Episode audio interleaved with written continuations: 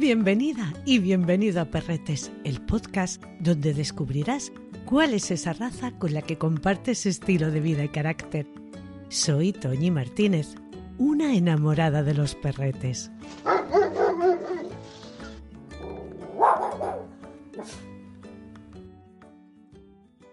Mi primer contacto con esta raza fue a través de una hembra miniatura sal y pimienta de mis amigos Paco y Ana.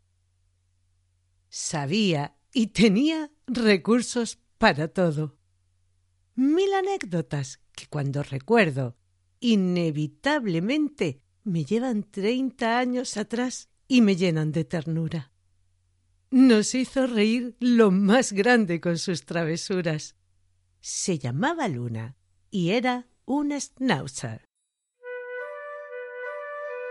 La palabra schnauzer, que da nombre a la raza, significa morro u hocico en alemán, haciendo referencia a esos bigotes que le aportan ese aspecto tan característico a esta raza. Sus orígenes nos llevan hasta el sur de Alemania, al Landen de Baviera y en particular a la región de Múnich. Corría el siglo XV. Hay teorías acerca de que la raza surgiría del cruce entre el Wolfspitz, el Podel negro alemán y el pincher de pelo de alambre, dando como resultado un perrete muy parecido al pincher y parece ser que por ese motivo en un principio se les llamó pincher de pelo de alambre. El schnauzer mediano fue la base a partir de la cual se originaron las otras dos variedades, el gigante y el miniatura, utilizando cruces con diferentes tipos de perros. Más grandes y robustos para el gigante y más pequeños para el miniatura, dependiendo de la utilidad y el trabajo que debían desempeñar en la sociedad alemana de aquellos tiempos. Su aspecto era distinto al actual. Tenía la cabeza más corta y ancha y el cuerpo más largo. Su talla era menor, su pelo era áspero, duro y tieso, y el color negro no era tan limpio y brillante como el que vemos ahora, sino que abarcaba todas las tonalidades de grises oscuros, marrones y alobados. Su capacidad para adaptarse a distintas tareas y su inteligencia. Les harían ser muy apreciados, ejerciendo como perros de caza, perros pastores de ovejas, cabras o bueyes, perros de guarda, ratoneros, de rescate, de asistencia y, por supuesto, de compañía. Los artesanos y ganaderos alemanes en el siglo XVI necesitaban un perro valiente, capaz de aguantar largas caminatas junto a los carros y cuidar de estos en las paradas, y que no necesitaran demasiados cuidados. Buscaban principalmente un perro funcional que les ayudara en sus trabajos. Se cree que son el resultado de cruces realizados entre el boyero de Flandes y los antiguos perros pastores locales de Württemberg, en Alemania. Aunque hay estudiosos del perro de raza que opinan que el Schnauzer mediano es producto de diversos cruces entre el Dog y el perro ratonero de pelo duro, razas hoy extinguidas. Según otras teorías, sus orígenes se remontarían a un perro de tipo pastor, similar al Bouvier de las Árdenas, puesto que realizaban trabajos de este tipo, o a la de que en su formación intervinieron el caniche alemán negro, el Wolfspitz gris y el pincher de pelo duro. Sería habitual verlos correr en Múnich junto a los carruajes y compartiendo establo con los caballos, de ahí que se les llamara en esa época grifón de caballerizas. Otras de sus tareas sería la de mantener a raya a los roedores, que no eran precisamente pocos en la época.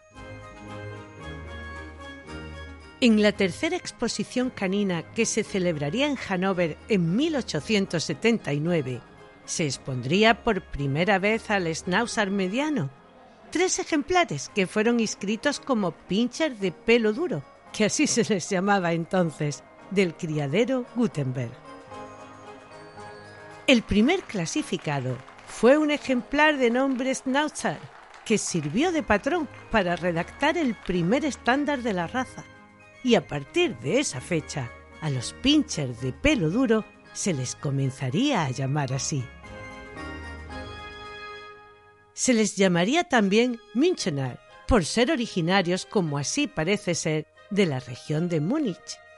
Esta denominación genérica data de la época en la que desempeñaba labores de perro boyero y conductor de reses de gran tamaño.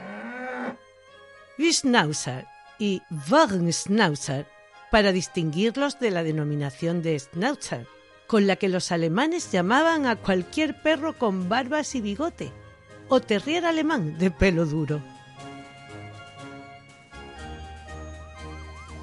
Durante la Primera Guerra Mundial prestaron servicio ayudando a la Cruz Roja y gracias a su versatilidad, su tamaño, resistencia y obediencia como perro correo en diversas misiones. A España llegaría a finales de los años 50. Los primeros ejemplares serían importados de Alemania y algunas líneas procedentes de Holanda. En 1960, un macho color sal y pimienta se proclamaría como el primer campeón de España. Por aquel entonces era el único color que se había importado a nuestro país. En los años 80 llegarían ejemplares de color negro, proclamándose en el año 1982 la perra Petra como el primer campeón de ese color. Muchos ejemplares del afijo manso Pelegri fueron y son referencia a nivel mundial tanto por su tipo como por su buen carácter. No es frecuente verles en la actualidad en exposiciones caninas. Hay muy pocos ejemplares de esta talla.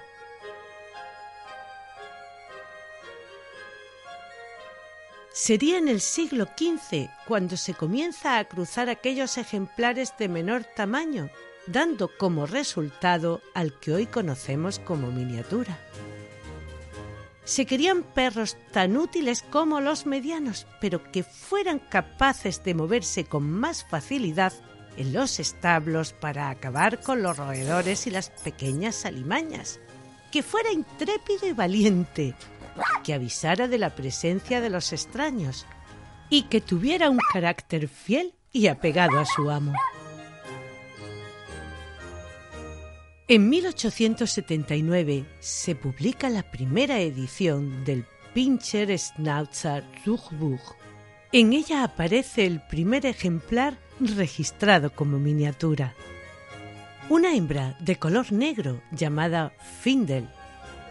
Ocho hembras más serían inscritas, cuatro negras, tres de color trigo y una sal y pimienta. En 1895 se funda el Pincher Club de Colonia. En 1898 nacería un ejemplar al que llamarían Yoko Fulda Lilliput, haciendo un guiño a los pequeños personajes de los viajes de Gulliver. Lilliput fue el primer pincher de pelo duro, clasificado como Schnauzer miniatura, nombre que sería oficial a partir de 1910. En 1903 nacería Prince V. Reinstein, de color negro y amarillo, al que se le considera el padre de la raza, aportando una descendencia de gran calidad. Joseph Berta, del que te hablaré más adelante, lo calificaría como un perro de una excelente estructura, con manto áspero y de muy buen hueso. En 1923 se fusionaría el Pincher Club de Colonia con el Bayerische Schnauzer Club de Múnich, fundado en 1907, pasando a llamarse Pincher Schnauzer Club. Estos dos clubes habían fijado el tipo de la familia Pincher, que fue seleccionado en dos variedades, de pelo corto y de pelo duro. En los seis primeros volúmenes del libro de orígenes del club legarían la memoria histórica de esta raza, ya que en ellos detallan de manera rigurosa datos que nos permiten ir hasta el origen y poder establecer vínculos con los que vemos a día de hoy. Toda esta labor de la cinofilia alemana desde el año 1895 hasta principios de 1920 sirvió para marcar una dirección en la cría y selección de los tipos. Entre finales del siglo XIX y principios del XX, sería la labor de un auténtico apasionado por el mundo del perro, juez de reconocido prestigio y criador de miniaturas, Herr Joseph Berta, quien se convertiría en la máxima autoridad del Pincher Schnauzer Club y definiría los elementos de selección hasta 1920. Luchó contra la moda del enanismo, muy en boga por aquellos tiempos. Su filosofía sería la de convertir a los pincher miniatura y a los schnauzer miniatura en perros de cuerpo atlético, articulaciones fuertes y buen movimiento. Conseguir una réplica de los pincher y schnauzer medianos con su mismo carácter y aptitudes ante el trabajo, pero se encontraría con la firme oposición del Toy Dog Club, fundado en Berlín en 1902 y compuesto mayoritariamente por personas de alto nivel social. Este club mantenía la idea de buscar pequeñas miniaturas, perros de lujo, con una gran demanda entre las damas, en los que se valoraba lo pequeño de su tamaño y sus cabezas de rasgos infantiles, de hecho, fue el señor Berta el primer juez de Alemania en obligar a los expositores a exhibir a estos ejemplares en el suelo para hacer una valoración general, como en las razas de mayor tamaño, lo que en un principio constituyó todo un escándalo. Hasta ese momento se juzgaba en brazos de sus dueños. La talla máxima para el Schnauzer miniatura requerida según el estándar del año 1924 era de 28 centímetros a la cruz, 7 centímetros menos de lo que marca su estándar actual, y la de los medianos se consideraba entre los 30 y los 45 centímetros. Es evidente que la filosofía y concepción del señor Berta para los Schnauzer miniatura chocaba de pleno con la rigidez de una talla tan reducida y de hecho las crónicas cuentan que en sus juicios solía premiar ejemplares pasados de talla pero con tipo y calidad sobresaliente sobre aquellos que aportaban la talla correcta como su cualidad más destacada. La tendencia hacia una talla mayor se convirtió en una necesidad de primer orden para lograr el tipo buscado, que venía de los schnauzer mediano. Joseph Berta, al hacer un repaso de los primeros criterios de selección en ambas tallas, señala al ejemplar de schnauzer mediano Casperli, criado por el señor George Guller en 1887 como un punto común de arranque para la fijación del tipo de medianos y miniaturas. En esos primeros años era frecuente cruzar hembras de schnauzer mediano muy ajustadas al tipo con ejemplares miniatura tipo Affenspincher, Grifón o Pinscher, y a las hembras producto de esos cruces volverlas a cubrir con sus padres para controlar el tamaño. El color era por entonces un tema bastante irrelevante y no entraba en la selección. Sí fue importante la lucha contra las cabezas redondeadas, los hocicos cortos, el pelo suave, las constituciones débiles, la falta de robustez y el carácter tímido o inseguro. En los primeros años del siglo XX se darían pasos firmes en la eliminación de esos rasgos indeseados de enanismo y aparecerían ejemplares con dominancia genética y que poseían la cualidad de transmitir a su descendencia gran parte de sus virtudes. Grandes reproductores capaces de establecer líneas de sangre con lo que se abriría un nuevo capítulo en la historia de la raza. Sería en los 80 cuando comenzaría un lento pero progresivo aumento del miniatura que ha continuado hasta nuestros días. Se seguiría en la crianza las directrices marcadas por el Pinscher Schnauzer Club alemán. Con el paso del tiempo, cada cual establecería su criterio, lo que generaría una buena y variada base genética. En la época aún se hablaba de la diversidad existente entre los ejemplares europeos y las líneas angloamericanas, como si se tratara de extremos irreconciliables. Sería el belga Cyril de Molenaar que criaría bajo el afijo Havenstadt quien conseguiría aunar ambas líneas, en especial en el miniatura negro. Es bastante raro que uno de sus ejemplares no aparezca como antecesor en el pedigrí de los actuales. España importaría muchos ejemplares de este criador, considerado el gurú de la raza, unificando ambos tipos y criterios, acabando con los prejuicios que existían. En la variedad negro y plata casi se puede decir con seguridad que todas las líneas de sangre provienen de Estados Unidos, al igual que en los blancos podríamos decir que provienen de Brasil. Son las líneas americanas las que nos han aportado cuellos elegantes, huesos más fuertes y perros más homogéneos. Habría que esperar hasta 1999 para ver cómo un macho blanco importado de Brasil de nombre Mr. King of San Luis se proclamaba campeón de España.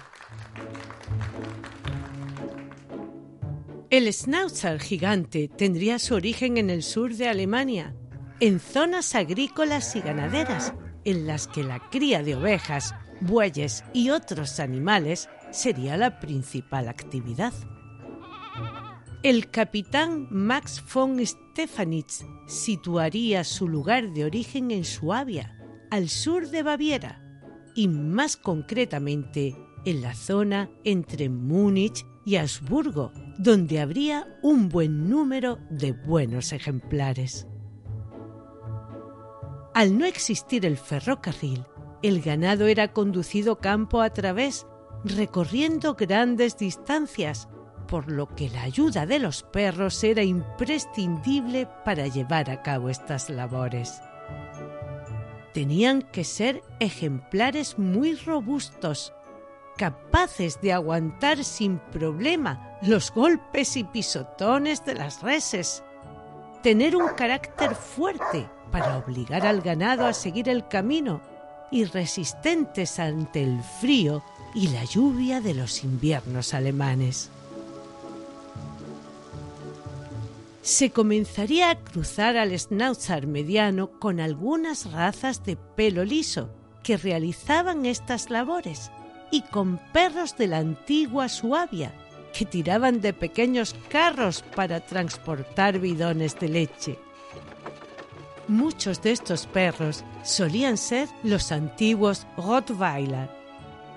Más tarde también se utilizaron perros de pastor de pelo duro y rústico, y hay indicios de que el Bouvier de Flandes también fue utilizado, y sobre todo el Bouvier de Rula, que era una variedad de más tamaño y peso que el Bouvier de Flandes en la época, pero cuando desapareció el pastoreo, también dejó de existir la necesidad de estos perros de grandes tamaños. La mecanización de las labores en la agricultura y la aparición de medios de transporte acabarían con el duro trabajo de estos perretes, aunque no lo harían con ellos. Famosos por su inteligencia, nobleza, carácter y capacidad de trabajo, irían adaptándose. Muchos de ellos pasarían a manos de industriales y a desempeñar nuevas labores como guardianes de propiedades en el área de Múnich. En el año 1909 se pudo ver por primera vez en un certamen en la ciudad de Múnich a un ejemplar de Schnauzer gigante. Durante las décadas posteriores se usaron con frecuencia ejemplares de Schnauzer medianos, sal y pimienta de grandes alzadas para mejorar las estructuras del Schnauzer gigante negro de la época. En los primeros estándares del siglo XX se especificaba que el Schnauzer gigante era similar al mediano, pero de mayor talla. En los años 30 ya se inscribirían alrededor de unos 550 ejemplares por año. Su uso como perro de trabajo le había dotado de gran popularidad. Durante las dos guerras mundiales, pero especialmente en la segunda, los Schnauzer gigante serían muy utilizados debido a sus características. El régimen nazi reclutó miles de perretes por toda Alemania, perdiéndose un gran número de ejemplares, hasta el punto de que los Schnauzer gigante, sal y pimienta desaparecerían casi por completo. Los primeros colores admitidos para todas las variedades de Schnauzer fueron, además del negro y sal y pimienta, el negro y amarillo, el gris y el gris y amarillo. En los años 20 se revisó el estándar para que solo se admitiesen los colores negro y sal y pimienta. Las últimas variedades de Schnauzer en aparecer fueron el Schnauzer miniatura blanco y la variedad negro y plata en la década de los años 60 y 70 y el Schnauzer gigante negro y plata, con el que se empezó a trabajar a principios de este siglo y que finalmente ha sido reconocida hace algunos meses, más concretamente el 1 de julio del 2021. El color negro y plata está presente en el Schnauzer miniatura desde sus inicios. El cuerpo de color negro y las marcas de las cejas, barba, cuello, pecho, patas delanteras, parte interior de las traseras y bajo el rabo de color blanco plateado. El negro y plata era considerado en principio un defecto que tenían algunos sal y pimienta, al verse el color pimienta como un gris ceniza más oscuro, por lo que se les apartaría de la cría en su país de origen. En América, hasta 1960, los que nacían ocasionalmente de las líneas sal y pimienta no despertaron especial interés. Solo unos pocos criadores trabajaron este color tratando de mejorar su calidad. En el año 1965 se planifica su crianza en Suiza y en 1968 se aprueba oficialmente ese color en el Schnauzer Club suizo. En Alemania se efectuó su reconocimiento oficial en 1976 y en junio de ese mismo año la Asamblea General de la Federación Cinológica Internacional, celebrada en Dinamarca, le reconoció como raza de origen alemán. El color blanco total, con las mucosas y ojos negros, no albinos, se vienen seleccionando desde hace más de una década. Algunos expertos indican que la variedad blanca surgió de mutaciones genéticas en los ejemplares de la variedad sal y pimienta, aunque otras teorías defienden que la variedad se originó de los cruces intencionados de ejemplares más claros de esta misma variedad. Sería reconocido como raza en 1979. En Estados Unidos sigue sin ser reconocido y los ejemplares que nacen con este color no tienen la posibilidad de ser registrados por el American Kennel Club. A principios de los años 80 se importarían a España varios ejemplares del afijo alemán Readertor, que fue uno de los pioneros en la selección de este color, y más tarde del criadero también alemán Bommerhol, uno de los más prestigiosos de los años 90.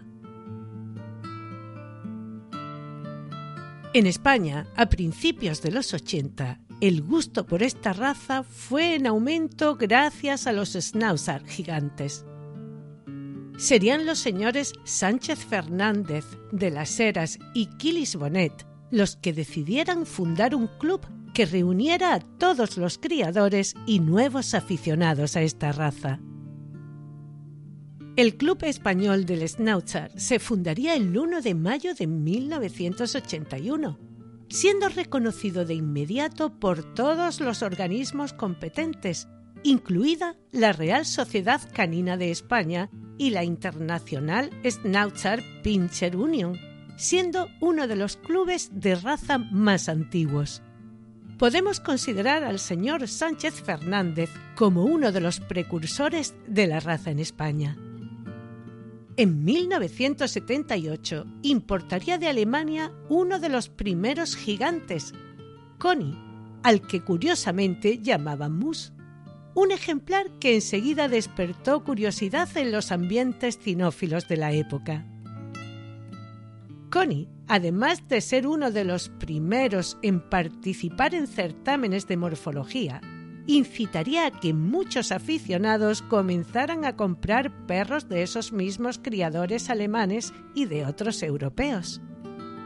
Su carrera fue meteórica y arrasó literalmente en todas las exposiciones tanto españolas como internacionales.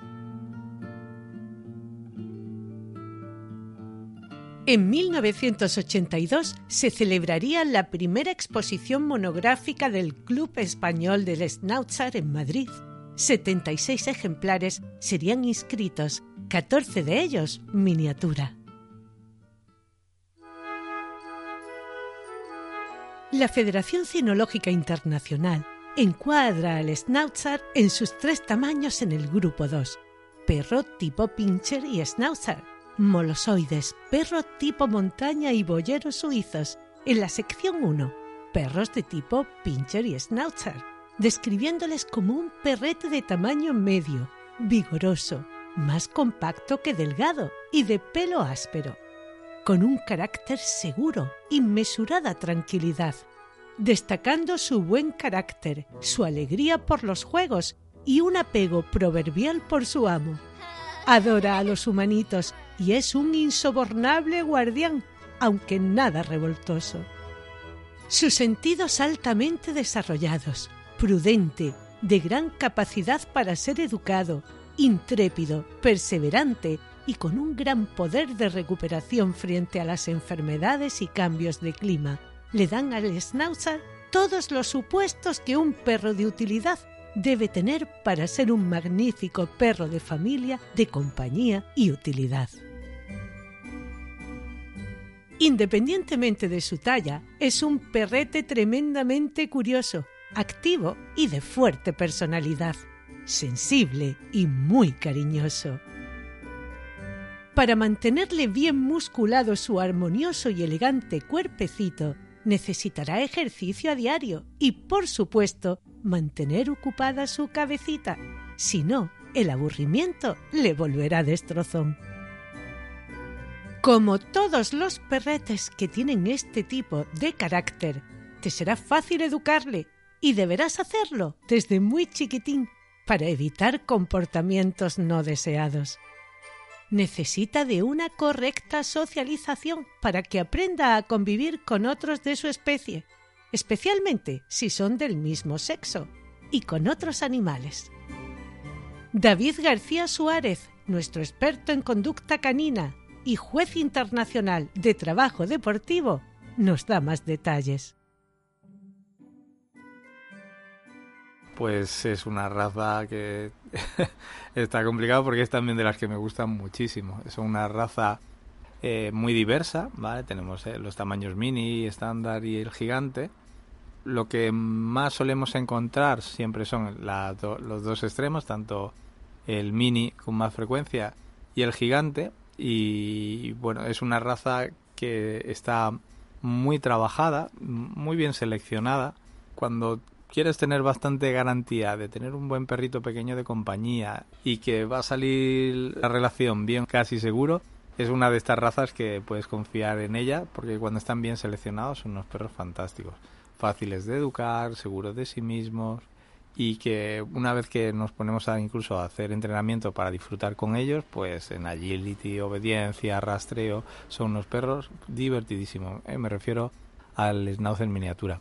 Ya sabéis que hay pues subdiversidades dentro de la raza, pero en realidad casi todos los que hemos conocido, y hemos conocido bastantes, una vez eh, educados, son perros que tienen una capacidad de adaptación muy muy buena y que disfrutan especialmente de la relación con el dueño y de trabajar. El tamaño mediano no, no es tan frecuente.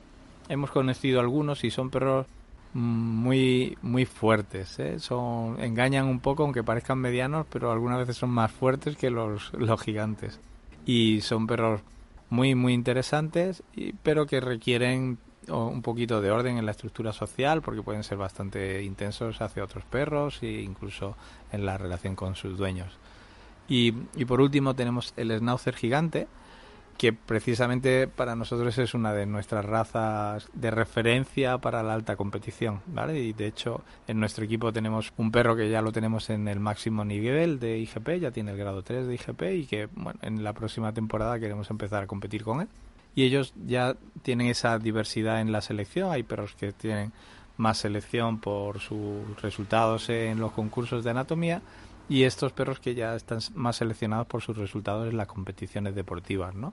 Y realmente hay perros que yo estoy encantadísimo con el ejemplar concreto de líneas de trabajo que tenemos ahora en el club me parece un perro que puede competir con cualquiera de las razas de referencia hoy en día, con un pastor alemán o con un pastor belga malinois, y tienen una estabilidad y un talante, y es una de estas razas que si buscáis bien la, el origen y la fuente genética, está mejorándose mucho la raza, ¿vale? Yo siempre lo digo, hay razas que están estancadas, razas que por desgracia no se están haciendo trabajo sobre sus capacidades y se están deteriorando y razas que están mejorando. Y para mí el schnauzer gigante es de estas razas que ahora mismo está muy activa y hay un, grupo no muy grande de buenos criadores en Alemania pero que están haciendo un trabajo impresionante. Y bueno las líneas de belleza son perros también muy estables muy fáciles de educar y hoy en día han mejorado también en ese aspecto muchísimo porque eran Schnauzer gigante hace veintitantos años, te podías encontrar con mucha frecuencia perros eh, muy rudos, que mm, se retaban mucho con, con sus dueños, incluso con otros perros.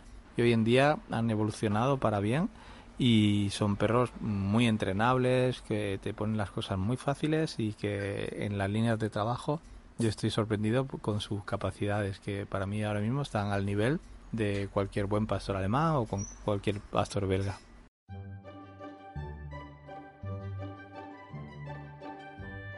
Deberás ser justo con él. Ya sabes, siempre amable, pero firme. Le encanta estar en medio de todo lo que se cueza a su alrededor y ser un miembro más de la familia, por la que siente auténtica devoción, aunque siempre sentirá predilección por aquella persona con la que haga equipo, comparta juegos y desafíe su inteligencia. Protegerá su casa y a los suyos con verdadera lealtad. Siempre atento y en alerta, te avisará de cualquier movimiento extraño aunque será respetuoso con tus amistades y visitas. Eso sí, si ladra, mira a ver qué está sucediendo. Muy seguros de sí mismos, estamos ante otro perrete que necesita una persona que le conozca bien y tenga experiencia en razas fuertes. Muy activo, pero con un temperamento sereno. Vivirá en cualquier espacio, Recuerda que tu perrete lo que más necesita es de tu compañía y de la del resto de la familia. No quiere jardines ni grandes parcelas, quiere el calor de los suyos. Llévale a hacer deportes caninos donde esa esencia de perro de trabajo se desarrolle y se sienta útil. Un equipo o un club de trabajo serían perfectos son muy buenos realizando tareas de búsqueda y rescate. Con los humanitos será cariñoso y bonachón. Les cuidará y entenderá. Por supuesto, vigila siempre estos juegos para que ninguna de las partes pueda lastimarse. A primera vista, sea cual sea su tamaño, nos encontramos con un perrete cuya apariencia derrocha dignidad. Sus ojitos nos miran llenos de vida y alegría. Las orejitas en forma de V invertida con la punta doblada hacia adelante. Un cuello musculoso y una cola en forma de sable. Su cuerpo atlético y bien musculado tendrá un movimiento elegante ágil, elástico y libre.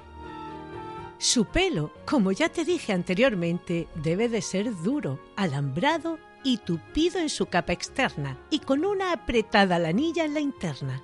En las patitas no será tan duro, en la frente y en las orejas será corto. En el hocico, la barba y las cejas tupidas que hacen sombra a sus ojos encontramos su principal y típica característica. No pierden pelo, no hacen las mudas como otras razas, y si lo pierde, algún problema de salud hay. Deberás de cepillarle con frecuencia para asegurar que su piel está bien aireada y no se formen nudos. Cuando haga el cambio de pelo de cachorro a adulto, sobre el año más o menos, deberás poner mucha atención para ir retirando ese pelito muerto. Hazlo siempre con un cepillo de cerdas suaves y aplica un acondicionador en spray, principalmente en el pelo de la barba, patas y faldones, para no partirlo. En estas zonas es preferible usar una carda suave. Ve de la raíz a la punta. Si hay algún nudo, deshazlo con cuidado y elimina pelos muertos y cualquier resto que se les haya podido enganchar sin partirlo o quebrarlo. El cepillado es imprescindible que no lo descuides, ya que tiende a hacerse nudos y esto puede ocasionarles enfermedades cutáneas. Deberás evitar que la suciedad y la humedad oside su preciosa barba, que además producirá un olor bastante desagradable. Utiliza un comedero y bebedero específico y procura que esta zona se moje lo imprescindible. Para mantener el que el subpelo no crezca más de la cuenta, hay cuchillas de trimming que podrás pasar cada 10 días. Deberás bañarle una vez al mes, aunque las barbas, patas y faldones deberás lavarlas cada vez que estén sucias. Utiliza un champú siempre de buena calidad, de hidratación baja y un pH que se corresponda con el de su piel. Un champú ácido o con tintes quemará el pelo y recuperarlo no es tarea nada fácil, por no decirte que casi imposible. Una vez bien enjuagado, aplica un buen hidratante y sécalo bien. Mi recomendación es que busques una peluquería especializada tanto para el baño como para el trimming y el corte a tijera, ya que no es fácil, y tú hagas el mantenimiento diario de cepillado e hidratación. Como te comenté antes, en el tamaño mediano les veremos en color sal y pimienta, negro, sal y pimienta. Y negro y plata para el gigante, y negro, sal y pimienta, negro y plata y blanco en el miniatura. En cuanto a su salud, a pesar de ser perretes muy sanos y fuertes, pueden ser propensos a sufrir sobrepeso y colesterol su aparato digestivo es su punto débil y es por eso que también pueden sufrir de pancreatitis. Dermatitis alérgica. Observarás que se rasca en exceso. Dermatitis folicular. Observarás puntos negros en su piel, especialmente en el lomo, aunque también puede manifestarse con pequeños bultitos. Displasia de cadera en los medianos y gigantes Enteritis hemorrágica grave que puede aparecer entre los 2 y 4 años. Tendrá diarrea con sangre y vómitos de manera frecuente. Es una inflamación intestinal que si no se trata con rapidez puede llegar a causarles la muerte. En los miniatura pueden aparecer problemas cardíacos. En la mayoría de los casos son hereditarios, como también lo son la atrofia progresiva de retina, cataratas, hipotiroidismo y enfermedades renales. Deberás de procurar que sus dientes estén limpios y no acumulen sarro que provoque infección en las encías, porque esto también puede influir en esos problemas cardíacos, renales e incluso en la pérdida de piezas. El conocido como síndrome del Schnauzer, clasificada como una enfermedad rara, que comienza con una severa afección de la piel y vísceras. Se da solo en el miniatura. No se sabe bien qué lo provoca, aunque se sospecha que puede producirse por productos químicos absorbidos durante la higiene. Es común que aparezca fiebre y esté bastante decaído, que se le caiga el pelo y tenga un enrojecimiento de la piel, manchas más oscuras que pueden llegar a supurar llegando a aparecer ampollas, úlceras y necrosis. Normalmente es en el tronco donde más suelen producirse estos síntomas. Se extiende rápidamente, afectando a órganos internos. El pronóstico no suele ser bueno, muriendo al poco tiempo. Si crees que un schnauzer sería tu compañero ideal Busca un buen criador o criadora que conozca a la perfección la raza, que haga pruebas de salud a los progenitores, que cuide muy bien tanto las herencias de salud como las de carácter, que lo haga en un ambiente familiar y socialice de manera temprana a los cachorretes. Recuerda que siempre tendrás en esa persona a tu mejor aliada ante cualquier duda o problema que te pueda surgir. Alimentar correctamente a nuestro perrete es también fundamental. Recuerda lo que siempre te digo, somos lo que comemos. Busca un pienso de calidad, bien balanceado, rico en proteína, bajo en materia grasa y adaptado a su nivel de actividad. En el capítulo del RAF Coli tienes más información genérica sobre cómo alimentar correctamente a tu perrete. No le des picoteos por esa tendencia que antes te comentaba a la obesidad y enséñale desde muy chiquitín a no comer nada del suelo. Mónica Sánchez Marina, nuestra experta en conducta canina, monitora autorizada de la Real Sociedad Canina de España y en la Escuela Canina Kerkus, nos da recomendaciones fáciles para que las puedas poner en práctica. En los cachorritos al principio siempre decimos que son como aspiradoras porque están descubriendo el mundo, están descubriendo olores y eh, pues claro, hay muchas veces que hay comida en el suelo. Entonces eh, se nos hace un poco cuesta arriba que el perro no coja cosas. En realidad, eh, al, principio tenemos que ir nosotros bastante pendientes para, para evitar que los cojan, pero en la relación pues se, se le dice mal o se le se va por otro lado y poquito a poco cuando vayamos estableciendo las bases de la, de la educación ni le va a interesar tanto la comida ni ir olfateando porque hay cosas mucho más divertidas con nosotros y luego con una simple con un simple mal eh, el perro va a entender que no debe cogerlo. Pero al principio sí es importante en todos los cachorros ir un poco pendiente para, para que no ocurra eso. Antes de que llegue la comida nosotros ya la hemos visto y la hemos evitado. El tiempo medio de vida de estos amorosos e insobornables compañeros de vida está en torno a los 16 años en el gigante y mediano y de 15 en el caso del miniatura. Su tamaño y peso están marcados en sus estándares. En el caso del gigante, irá de 60 a 70 centímetros, con un peso entre los 35 y 47 kilos. En el mediano, entre 45 y 50, con un peso entre los 14 y 20 kilos en el miniatura entre 30 y 35 centímetros y entre 4 y 8 kilos de peso.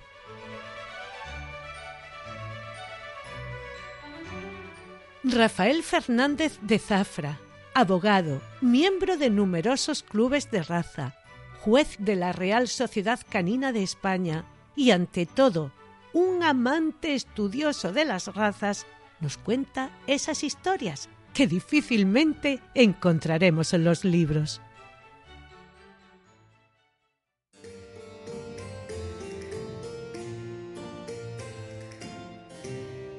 ¿Os suenan los nombres de estos grandes pintores? Rembrandt, Reynolds, Durero, Cranach, todos ellos retratan a la raza desde el siglo XIV. Modernos, otros propietarios como Bill Cosby o Bruce Lee han tenido perros de la maravillosa raza que es el Schnauzer. Tuvo gran labor durante la Primera Guerra Mundial como perro de policía y perro sanitario, y después intervino como padre de otras razas, como es por ejemplo la del Chorny. Conocí a un gran perro de esta raza de nombre Rasputín, que a final de los años 70, todas las tardes, iba a una carnicería de mi barrio, a que el carnicero le regalase un hueso.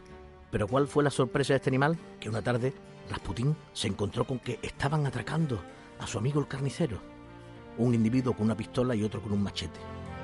El animal, por defender a su benefactor, fue herido y aclamado, porque se salvó, por todo el barrio, recibido como un héroe, aquel Rasputín que iba todas las tardes a por su hueso y libró a su benefactor del atraco.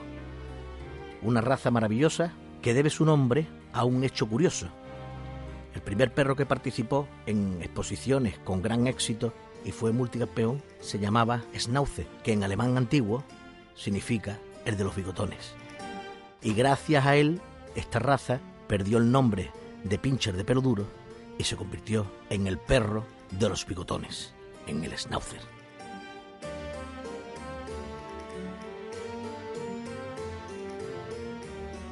Me encantaría saber que esta información te ha resultado útil y que te lo has pasado bien.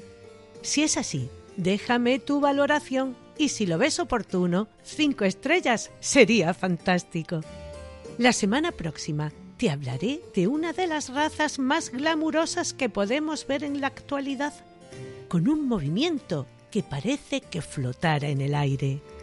Una belleza, una vez más, fruto de la casualidad porque volvemos a hablar de un perro de utilidad, en este caso de un perro de caza, el galgo afgano.